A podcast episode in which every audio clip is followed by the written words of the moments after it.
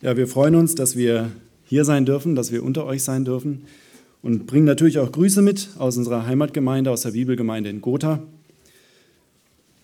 Ja, wir wollen heute gemeinsam in den Bibeltext schauen aus Lukas 16. Ihr dürft schon mal zu Lukas 16 aufschlagen. Wahrscheinlich kennen die meisten von euch die Redewendung, über Geld spricht man nicht, man hat es. Und die meisten Menschen leben tatsächlich genau nach diesem Prinzip. Die wenigsten Menschen reden über ihr Einkommen oder über Vermögen oder beraten sich überhaupt über Anschaffungskosten. Und das Thema Geld wird, und das ist wahrscheinlich vor allem in Deutschland so, als ein absolutes Tabuthema behandelt.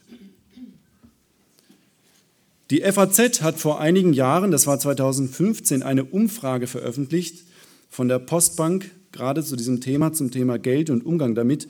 Und dabei kam heraus, dass über 60 Prozent der Deutschen nicht über Geld sprechen. Und es geht sogar noch weiter. Über 40 Prozent der Befragten wissen nicht mal, was der eigene Ehepartner verdient. Es ist also ein Lebensbereich, bei dem man sich sehr gerne in Schweigen hüllt. Über Geld spricht man nicht, man hat es. So ist es bei uns Menschen, aber Gott redet sehr wohl über Geld. Und das wird auch heute unser, äh, unser Predigtthema sein. Der Titel der heutigen Botschaft heißt oder lautet, was Gott über Geld sagt. Gott spricht das Thema Geld in aller Offenheit an.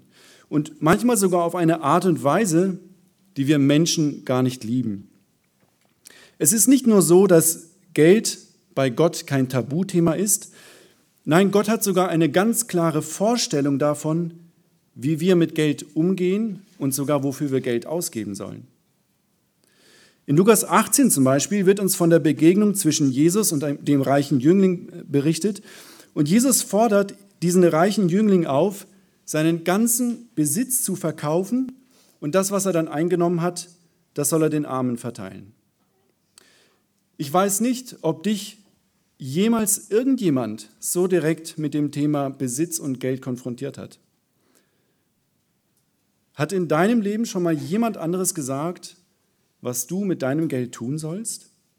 Nun, ich glaube, wir alle würden in die Verteidigung gehen und wir würden diese Person auffordern, nicht in unsere Angelegenheiten reinzureden. Und ich glaube, das wäre die natürlichste und die erste Reaktion, die wir Menschen hätten. Aber Jesus tut es. Jesus sagt diesem reichen Jüngling, was er mit seinem Geld tun soll. Nun, den reichen Jüngling hat es tatsächlich auch nicht gefallen. Aber das zeigt uns, dass Jesus tatsächlich eine andere Vorstellung und auch eine andere Einstellung zum Thema Geld und Besitz hat, als wir sie häufig bei uns vorfinden. Unter, unter Menschen spricht man ungern über Geld und das hat unterschiedlichste Gründe. Aber Gott tut es. In etwa ein Drittel der Gleichnisse, die Jesus erzählte, geht es tatsächlich um Schätze oder um irdische Reichtümer. Es geht um Münzen, um Währung. Und immer wieder zeigt Gott uns ganz klare Prinzipien zum Thema Besitz und Geld auf. Und wir wollen uns jetzt gemeinsam einem Gleichnis zuwenden, in dem wir genau auch da einige Prinzipien Gottes genau zu diesem Thema finden. Wir schlagen auf zu Lukas 16. Ich lese Lukas 16, die Verse 1 bis 15. Er sagte aber auch zu seinen Jüngern, es war ein reicher Mann, der hatte einen Haushalter, und dieser wurde bei ihm verklagt dass er seine Güter verschleudere. Und er rief ihn zu sich und sprach zu ihm, was höre ich da von dir? Lege Rechenschaft ab von deiner Verwaltung, denn du kannst künftig nicht mehr Haushalter sein. Da sprach der Haushalter bei sich selbst, was soll ich tun, da mein Herr mir die Verwaltung nimmt? Graben kann ich nicht, zu betteln schäme ich mich. Ich weiß, was ich tun will, damit sie mich, wenn ich von der Verwaltung entfernt bin, in ihre Häuser aufnehme. Und er rief jeden von den Schuldnern seines Herrn zu sich und sprach zu dem ersten, wie viel bist du meinem Herrn schuldig? Der aber sprach, hundert Bad Öl. Und er sprach zu ihm, nimm deinen Schuldschein, setze dich und schreibe schnell 50. Danach, danach sprach er zu einem anderen, du aber, wie viel bist du schuldig? Der aber, der aber sagte, hundert Korweizen. Und er sprach zu ihm, nimm deinen Schuldschein und schreibe 80. Und der Herr lobte den ungerechten Haushalter, dass er klug gehandelt habe. Denn die Kinder dieser Weltzeit sind ihrem Geschlecht gegenüber klüger als die Kinder des Lichts. Auch ich sage euch, macht euch Freunde mit dem ungerechten Mammon, damit, wenn ihr Mangel habt, sie euch aufnehmen in die ewigen Hütten. Wer im geringsten treu ist, der ist auch im Großen treu. Und wer im geringsten ungerecht ist, der ist auch im Großen ungerecht. Wenn ihr nun mit dem ungerechten Mammon nicht treu wart, wer wird euch das Wahre anvertrauen? Und wenn ihr mit dem Gut eines anderen nicht treu wart, wer wird euch das Eure geben? Kein Knecht kann zwei Herren dienen, denn entweder wird er den einen hassen und den anderen lieben, oder er wird den einen anhängen und den anderen verachten. Ihr könnt nicht Gott dienen und den Mammon. Das alles hörten aber auch die Pharisäer, die geldgierig waren, und sie verspotteten ihn.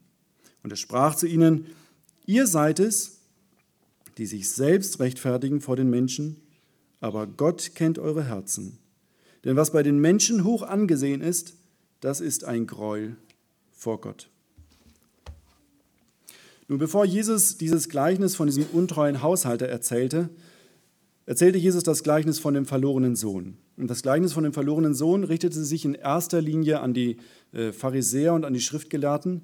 Und Jesus wollte äh, den Pharisäern und den Schriftgelehrten äh, eine wichtige Lektion aufzeigen, und zwar die Dringlichkeit ihrer Umkehr oder einer Umkehr und einfach ihre Verlorenheit. Und jetzt gleich im Anschluss kommt dann das Gleichnis von dem untreuen Verwalter. In Vers 1 von Kapitel 16 lesen wir dann, wie sich Jesus direkt zu seinen Jüngern wendet und ihnen jetzt mit diesem Gleichnis von diesem untreuen Haushalter eine Lektion zum Thema Geld gibt.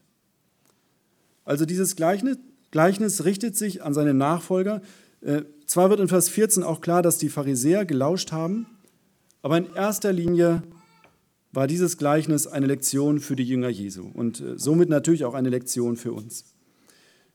Ganz zu Beginn stellt Jesus zwei Personen vor. Es ist zum einen der reiche Mann und sein Haushalter, wobei der Haushalter in diesem Gleichnis die Hauptfigur ist.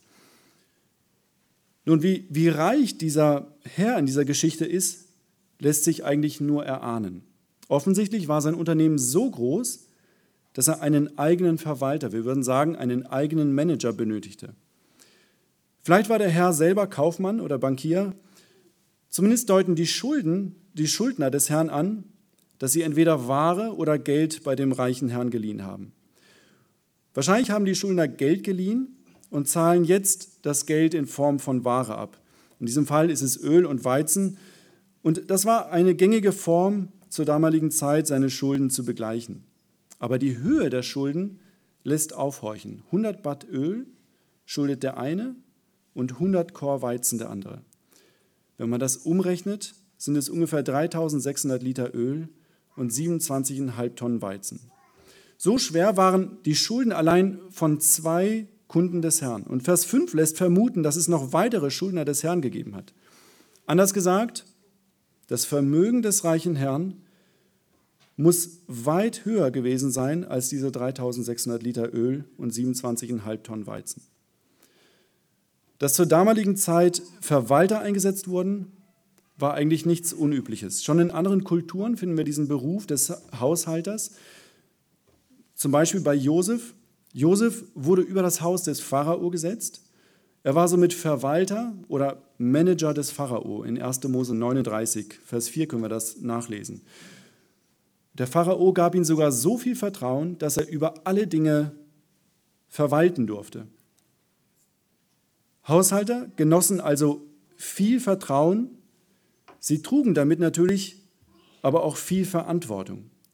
Aufgabe eines Haushalters, wie Josef es war, waren es, waren die Arbeiten zu koordinieren.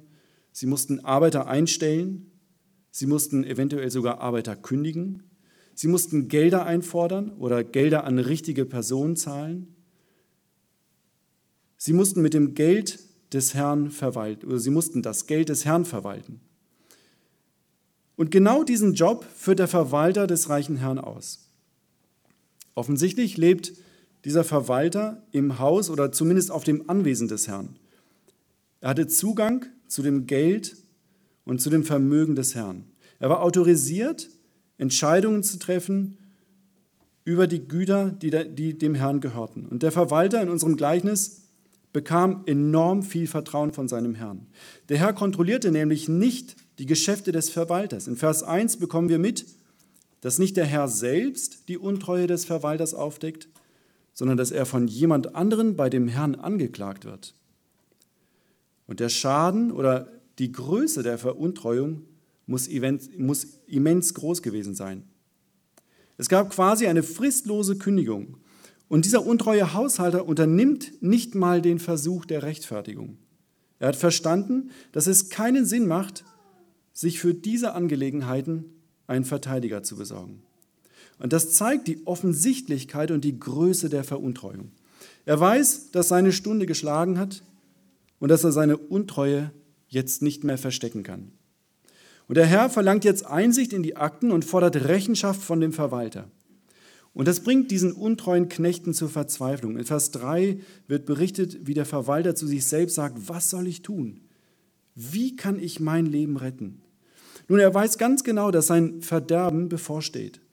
Anders als in unserer Zeit in Deutschland waren die Menschen der damaligen Zeit tatsächlich abhängig von Arbeit und Lohn. Sie hatten nicht das Ruhekissen eines Sozialstaates. Und ab jetzt gibt es nur eine einzige Frage, die diesen Verwalter umtreibt. Was geschieht mit mir, wenn ich mein Gehalt nicht mehr bekomme? Was passiert, wenn ich nicht mehr bei dem Herrn wohnen darf? Wie oder womit finanziere ich mein neues Zuhause? Oder wer baut mir überhaupt ein neues Haus? Nun, das waren die Gedanken, mit denen sich der Verwalter jetzt ab diesem Zeitpunkt wahrscheinlich ununterbrochen beschäftigte. Nun, der Abstieg war enorm, von einem wohlhabenden Verwalter zu einem Bettler der Gesellschaft. Und in Vers 3 finden wir ein wenig von seinem Charakter. Entweder ist er wirklich faul oder, und das ist hier wahrscheinlicher, er ist ein echter Manager, der einfach handwerklich nicht begabt ist. Er hat zwei linke Hände. Offensichtlich ist er nicht dazu in der Lage, einen Spaten zu bedienen. Und damit war er jetzt total aufgeschmissen. Er weiß, in wenigen Tagen, wahrscheinlich sogar wenigen Stunden, würde er keine Wohnung mehr besitzen. Er würde kein Einkommen haben. Er würde keine Arbeit haben. Und er ist nicht mal dazu in der Lage, sich selbst auch nur ein kleines Haus zu bauen. In Lukas 6, Vers 48 erzählt Jesus das Gleichnis von dem klugen und von dem törichten Baumeister. Und der kluge Baumeister musste, Jesus sagt, benutzt es explizit, er musste tief graben, um ein gutes Fundament zu legen. Also so klug, war der Verwalter also schon, dass er verstanden hat, dass er arbeiten muss, dass er tief graben muss. Aber er war wahrscheinlich handwerklich nicht dazu in der Lage. Und seine Alternative war, dass er um Geld bettelt. Aber das schloss er von vornherein aus. Diese Erniedrigung würde er nicht hinnehmen. Aber Vers 4 beginnt dann mit einem Doch, jetzt weiß ich, was ich tun muss. Und an dieser Stelle würden wir eine Wendung in der Geschichte erwarten. Vielleicht dass der Verwalter seine Schuld bekennt oder dem Herrn um Gnade bittet? So würden wir wahrscheinlich das Gleichnis weitererzählen. Aber Jesus berichtet von einer weiteren großen Ungerechtigkeit, die der Verwalter begeht. Während der Verwalter wegen Veruntreuung seinen Job verliert, nutzt er erneut Veruntreuung, um sein Leben zu retten. Und Jesus beschönigt an dieser Stelle nicht das ungerechte Verhalten des Verwalters, sonst würde Jesus ihn nicht ungerecht nennen. Aber worauf Jesus hinaus will, ist das kluge Verhalten dieses Betrügers. Er macht sich nämlich Gedanken darüber, was nach seiner Zeit als Verwalter mit ihm geschehen wird. Er als schuldiger Verwalter, als ungerechter Haushalter, der seinen Ruf von heute auf morgen ruiniert hat, dieser sündige Mensch ist in der Lage, sich über die Zukunft seines irdischen Lebens Gedanken zu machen und Vorsorge zu treffen. Und das ist genau der Gedanke, auf den Jesus hinaus möchte. Ein ungerechter Mensch macht sich Gedanken um seinen Morgen. Selbst wenn er in diesem Moment ein sündiges Verhalten an den Tag legt und quasi die gleiche Sünde begeht, die ihm ja eigentlich schon die Kündigung eingebracht hat, handelt er dennoch klug für seine Situation. Offensichtlich hat dieser Verwalter so viel Vertrauen von seinem Herrn bekommen, dass der Herr ihm sogar die Schuldscheine seiner Kunden anvertraut. Und jetzt handelt er ziemlich schnell. Er hat nicht mehr viel Zeit, er holt die Schuldscheine und er ruft jeden Schuldner. Und Wahrscheinlich waren es mehr als, als zwei, das lässt Vers 5 vermuten. Aber die Nachlässe, die der Verwalter den Schuldnern gewährt, die waren, die waren groß. 100 Bad Öl 100 Bad Öl entsprechen etwa 3000 bis 3600 Liter Öl. Und sehr wahrscheinlich ist hier das Öl gemeint, das aus den Ölbäumen bei Jerusalem gewonnen werden konnte. Aber um diese Menge Öl zu gewinnen, brauchte man etwa 450 Ölbäume. Oder vielleicht in einem anderen Verhältnis ausgedrückt, diese Menge Öl kostete damals etwa 1000 Denare. Jetzt wurden dem Schuldner 50 Prozent Nachlass gewährt. Also das entspricht etwa 500 Denare.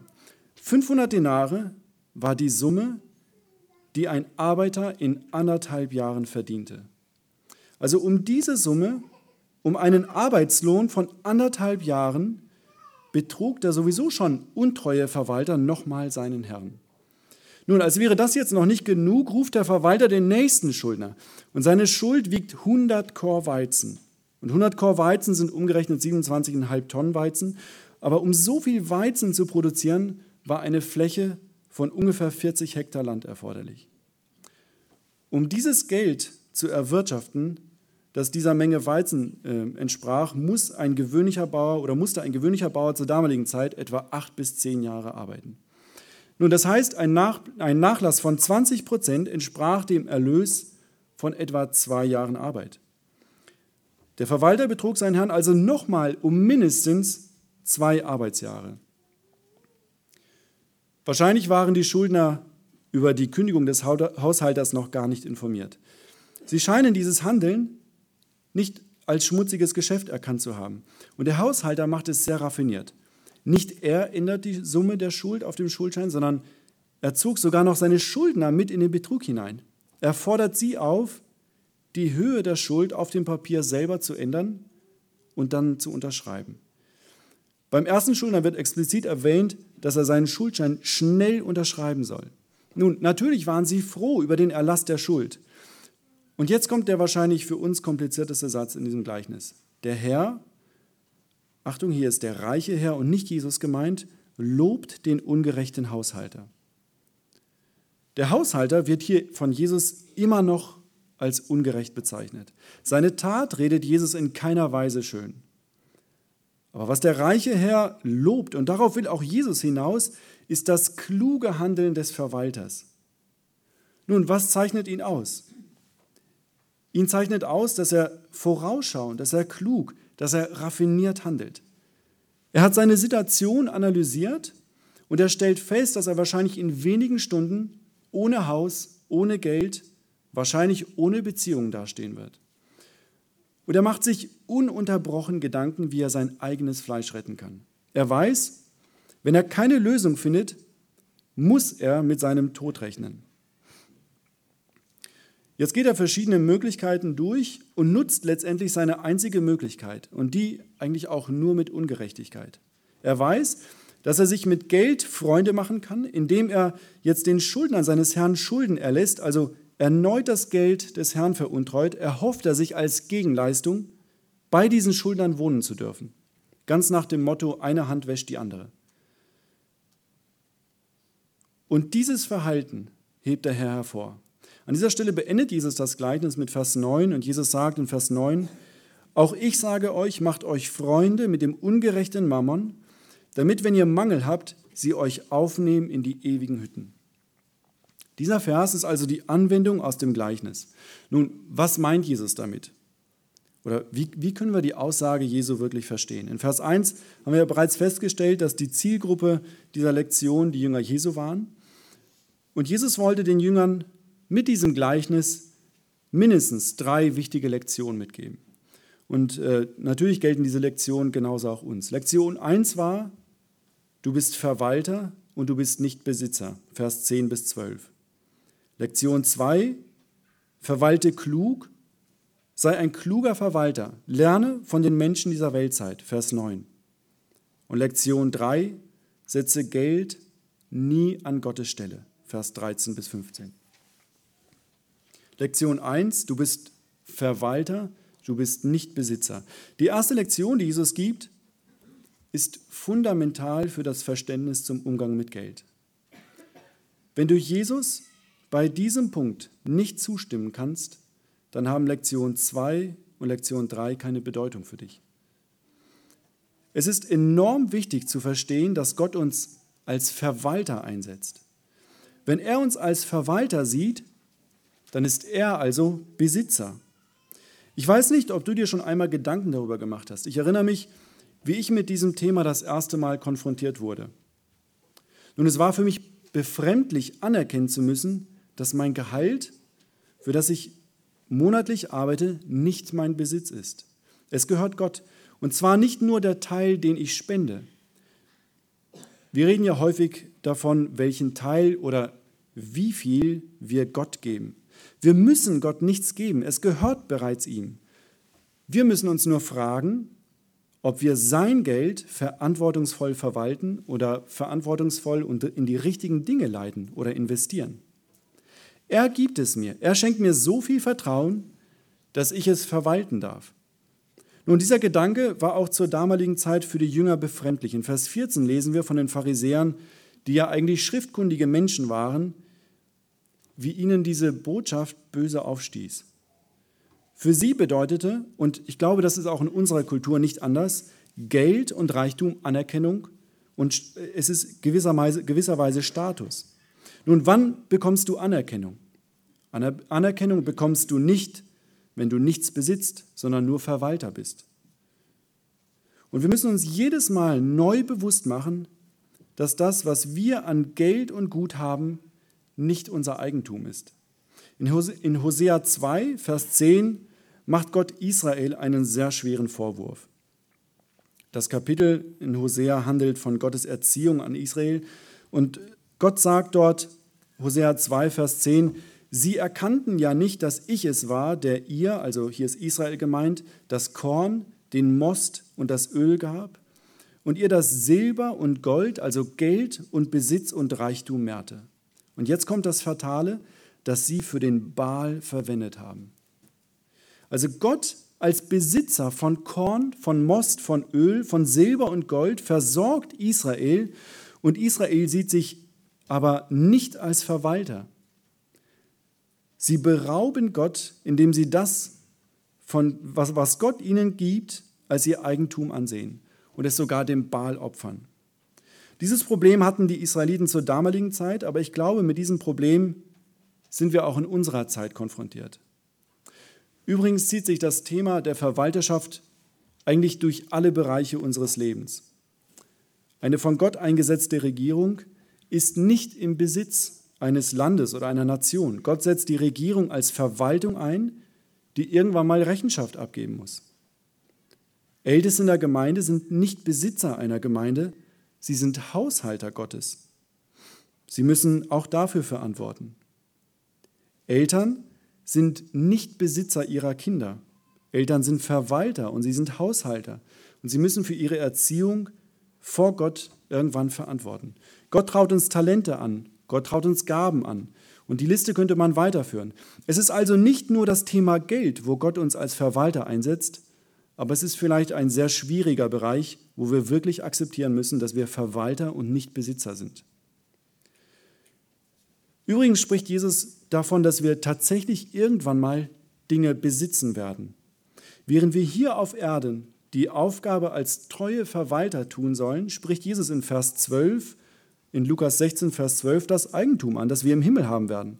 Aber die Voraussetzung dafür ist, dass, wir, dass dem hier auf der Erde tatsächlich eine treue Verwalterschaft vorausgeht. Jesus sagt in äh, Vers 12, und wenn ihr mit dem fremden Eigentum nicht treu seid, hier ist die Verwalterschaft gemeint, wer wird euch dann das anvertrauen, was euch gehören soll? Da ist unsere Zukunft gemeint. Wir dürfen uns also darauf freuen, dass wir im Himmel tatsächlich wunderbare Dinge besitzen werden. Hier auf Erden sind wir aber Verwalter. Und Gott hat eine Forderung an uns als Verwalter seines Geldes. In Vers 10 bis 12 sagt Jesus, Lukas 16 ab Vers 10, wer im geringsten treu ist, der ist auch im Großen treu. Und wer im geringsten ungerecht ist, der ist auch im Großen ungerecht. Wenn ihr nun mit dem ungerechten Mammon nicht treu wart, wer wird euch das Wahre anvertrauen? Und wenn ihr mit dem Gut eines anderen nicht treu wart, wer wird euch das Eure geben? Da Gott uns als Verwalter einsetzt, müssen wir genauso wie der Haushalter hier in diesem Gleichnis unsere Ein- und unsere Ausnahmen vor Gott verantworten. Und Gott erwartet von uns eine einzige Sache, dass wir mit seinen Dingen tatsächlich treu umgehen. Nun, der erste Schritt zur Untreue wäre, wenn wir Gottes Eigentum zu unserem Eigentum erklären. Natürlich werden wir anders investieren oder wir werden anders Geld verdienen, wenn wir meinen, selbst Besitzer zu sein. Ich hatte anfangs das Beispiel von dem reichen Jüngling erwähnt, das wir in Lukas 18 finden. Er kam mit der Frage, wie er das ewige Leben erben kann. Und Jesus antwortet ihn mit einer Anwendung. Jesus nimmt genau dieses Thema heraus, das wir heute betrachten, und er fordert ihn auf, seinen Besitz zu verkaufen und sein Vermögen an Arme zu verteilen. Nun, warum antwortet Jesus mit dieser Anwendung auf die Frage des Jünglings nach dem ewigen Leben? Ich glaube, weil sich in diesem Bereich die Schuld des Jünglings wahrscheinlich am meisten offenbarte. Er sah sich als Eigentümer, als Besitzer seiner Güter und setzte deshalb auch sein Vertrauen in sein Vermögen und nicht in Gott. Wir werden nachher nochmal darauf zurückkommen, wie sehr Gott solches Verhalten hasst. Also Gott verlangt im ersten Schritt, dass wir anerkennen, dass wir Verwalter der Güter sind. Das ist die erste Lektion, die Jesus damals seinen Jüngern gegeben hat und die natürlich auch uns gilt. Und die zweite Lektion, die uns Jesus durch dieses Gleichnis gibt, ist, sei ein kluger Verwalter. Verwalte klug. Vers 9.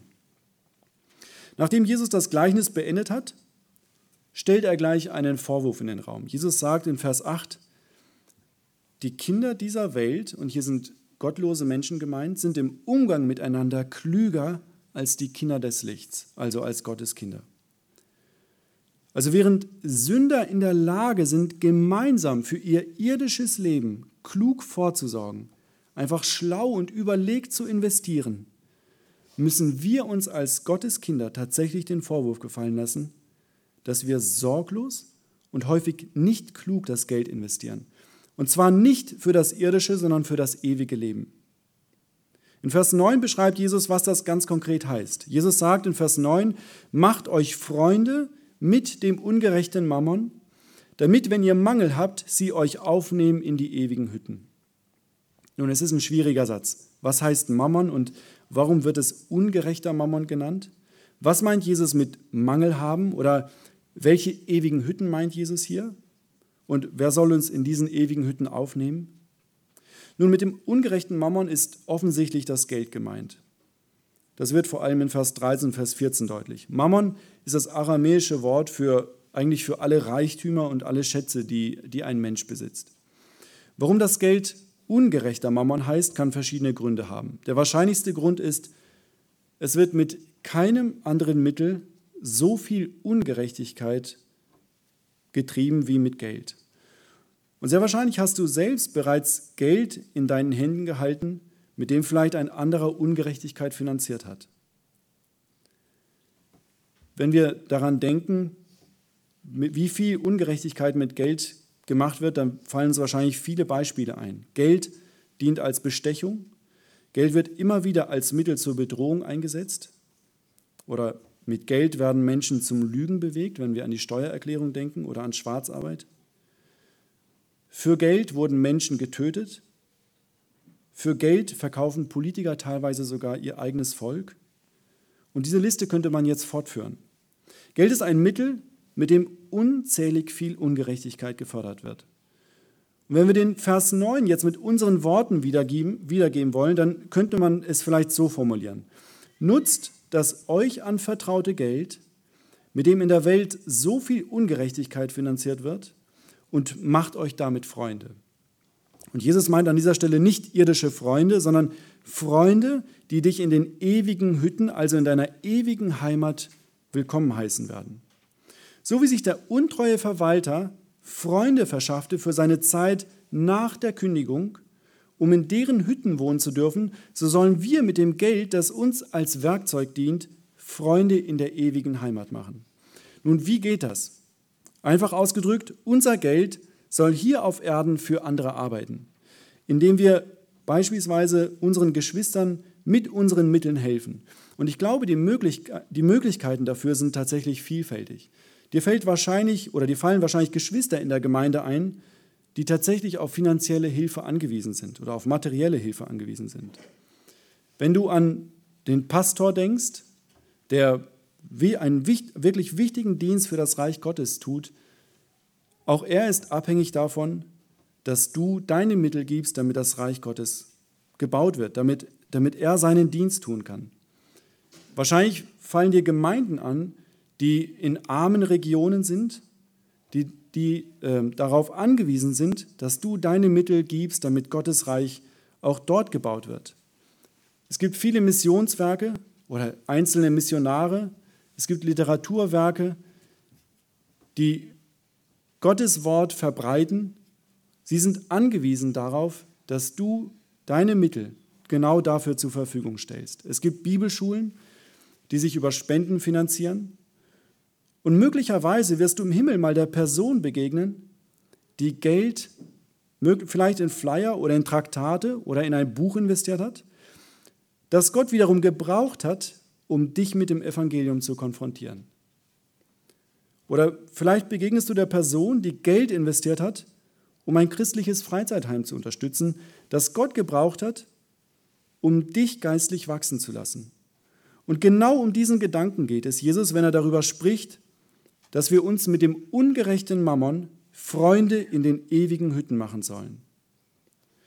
Überlege, wie du dein Geld investieren kannst, damit Gottes Reich gebaut wird. John Wesley war dafür bekannt, dass er sein Geld dafür nutzte, um in das Reich Gottes zu investieren. Und von ihm stammen einige Zitate, die genau dieses Thema ansprechen. Und ich möchte zwei Zitate von John Wesley anführen. Er sagte 1768, Geld bleibt nie lange bei mir. Es würde verbrennen, falls es bei mir bliebe. Ich gebe es so schnell wie möglich weiter, damit es keinen Weg in mein Herz findet. Und einige Jahre später, 1787, sagte er, du bekommst keine Belohnung im Himmel für das, was du zurücklegst, sondern für das, was du austeilst. Jedes Pfund, das du auf der irdischen Bank anlegst, ist verloren. Es bringt oben keine Zinsen. Aber jedes Pfund, das du den Armen gibst, ist in der himmlischen Bank angelegt. Es wird großartige Zinsen bringen, die sich in der Ewigkeit vermehren. Und genau nach diesem Prinzip lebte er auch. Er hat für sich eine bemerkenswerte Methode formuliert. Er sagte als ersten Punkt, erwirb so viel du kannst. Als zweitens, spare so viel wie möglich. Als drittens, gib alles, was du hast. Und diese Idee hat Wesley nicht von irgendwo. Jesus selbst hat genau zu diesem Lebensstil aufgerufen. Jesus sagt in Lukas 12, Vers 33, verkauft eure Habe und gebt Almosen. Macht euch Beutel, die nicht veralten, einen Schatz, der nicht vergeht im Himmel, wo kein Dieb hinkommt und keine Motte ihr Zerstörungswerk treibt. Lektion 1 ist also, dass wir überhaupt erstmal anerkennen müssen, dass wir nicht Besitzer, sondern dass wir Verwalter sind. Als Verwalter sollen wir, und das ist Lektion 2, klug handeln. Wir sollen uns einen Schatz anlegen, der nicht vergeht, der ewig bleibt. Und als, als letzte Lektion aus diesem Gleichnis möchte Jesus uns heute sagen, setze Geld nie an Gottes Stelle. Vers 13 bis 15. Kein Knecht kann zwei Herren dienen. Denn entweder wird er den einen hassen und den anderen lieben, oder er wird dem einen anhängen und den anderen verachten. Ihr könnt nicht Gott dienen und den Mammon. Das alles hörten aber auch die Pharisäer, die geldgierig waren, und sie verspotteten ihn. Und er sprach zu ihnen, ihr seid es, die sich selbst rechtfertigen vor den Menschen. Aber Gott kennt eure Herzen. Denn was bei den Menschen hoch angesehen ist, das ist ein Gräuel vor Gott. Jesus beginnt diese dritte Lektion damit, dass er aufzeigt, dass wir Knechte sind. Wir werden immer und zwangsläufig einen Herrn über uns haben. Wenn wir Verwalterschaft biblisch richtig verstehen und richtig ausleben, dann wird Gott unser Herr sein, dem wir allein mit dem Anvertrauten dienen. Wenn wir uns aber als Besitzer definieren, wird zwangsläufig auch der Besitz über uns herrschen. Wir werden Diener des Geldes sein. Wir werden zu Anbeter von Gütern und Geld. Diejenigen, die wirklich zu Gott gehören, können nicht auch gleichzeitig dem Geld und den materiellen Dingen dienen. Menschen, die all ihr Mittel an Dingen verschwenden, die vergänglich sind, und alles, was sie haben, erneut in ungerechten Mammon investieren, sind keine wirklichen Verwalter. Was sie mit ihren Schätzen tun, verrät, woran ihr Herz tatsächlich hängt. Und in dieser Sache gibt es tatsächlich keinen Mittelweg, den wir Menschen uns oft so, den, den wir Menschen uns wünschen. Diese Lektion hörten auch die Pharisäer und sie hatten als Reaktion nur Spott für Jesus übrig und Jesus tadelt sie aufs Schärfste für ihr Verhalten. Und die ganze Dramatik wird im letzten Satz von Jesus deutlich. Jesus sagt, denn was bei den Menschen hoch angesehen ist, das ist ein Gräuel vor Gott. Mit anderen Worten, es ist ein Gräuel, wenn Menschen Dinge wie Geld und Besitz über Gott stellen. Sie missachten damit ihre Bestimmung. Sie verwerfen damit ihren Schöpfer. Sie geben damit zum Ausdruck, dass Gott nicht der Ehre würdig ist. Jesus selbst wurde vom Satan genau in diesem Bereich versucht. In Matthäus 4 ab Vers 8 lesen wir, wie der Teufel Jesus auf einen hohen Berg führt und ihn tatsächlich alle Reiche der Welt und ihre Herrlichkeit zeigt. Und er sagt ihm, dass er ihm dieses alles geben will, wenn er ihn anbetet. Was der Teufel an dieser Stelle versucht, ist genau das, wovor Jesus hier warnt. Er versucht Jesus damit, dass er die Reichtümer dieser Welt über Gott, also über die Anbetung Gottes stellt. Und Jesus antwortet ihn sehr direkt. In Matthäus 4, Vers 10 sagt Jesus, weiche Satan, denn es steht geschrieben, du sollst den Herrn, deinen Gott, anbeten und, Achtung, ihm allein dienen. Es ist also eine Frage der Anbetung. Wenn wir Geld über Gott stellen, berauben wir Gott der Ehre und der Anbetung.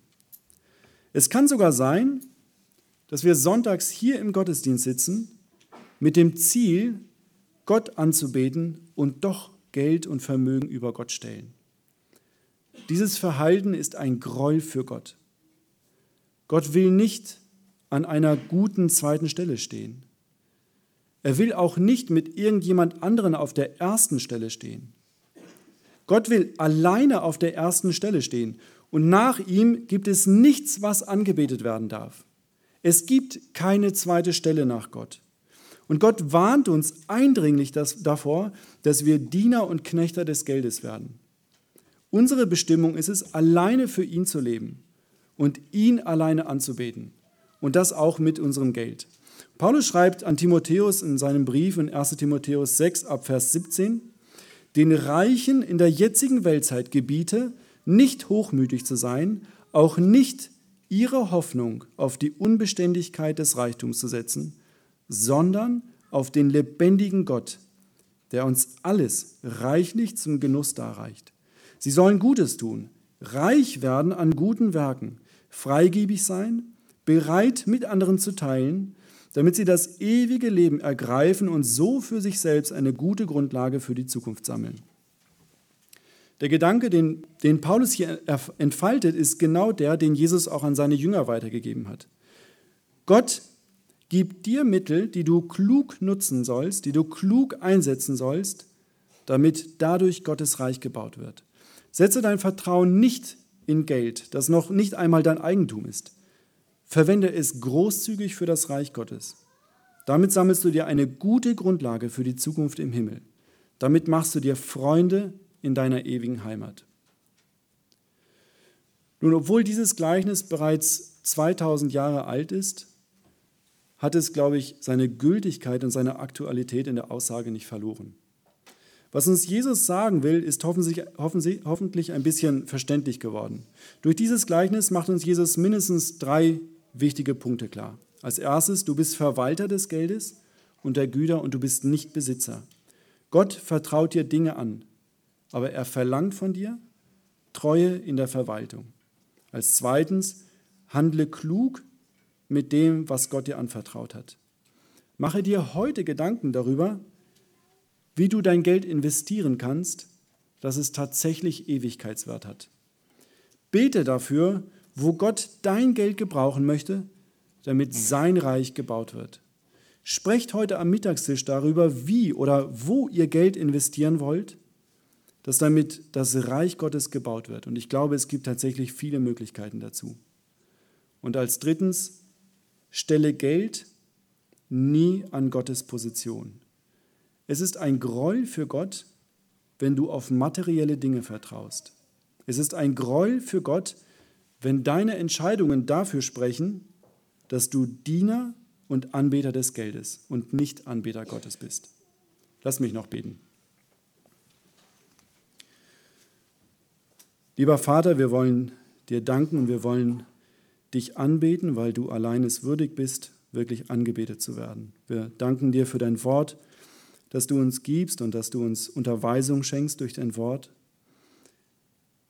Wir möchten dich bitten, dass du uns hilfst, dass wir dein Wort wirklich befolgen. Hilf vor allem, dass wir anerkennen, dass du alleiniger Herr bist und dass wir dir dienen und dass ja, wir nichts anderes in unserem Leben an deine Stelle stehen. Wir neigen tatsächlich häufig dazu, dass wir unseren, unser Vertrauen in andere Menschen, in Besitz, in Geld, in Reichtum setzen und natürlich auch dir dadurch die Anbetung verwehren. Und wir bitten um Vergebung dafür und möchten dich bitten, dass du hilfst, dass wir mit den Dingen, die du uns anvertraust, als treue Verwalter richtig umgehen und dir damit Ehre bringen. Amen.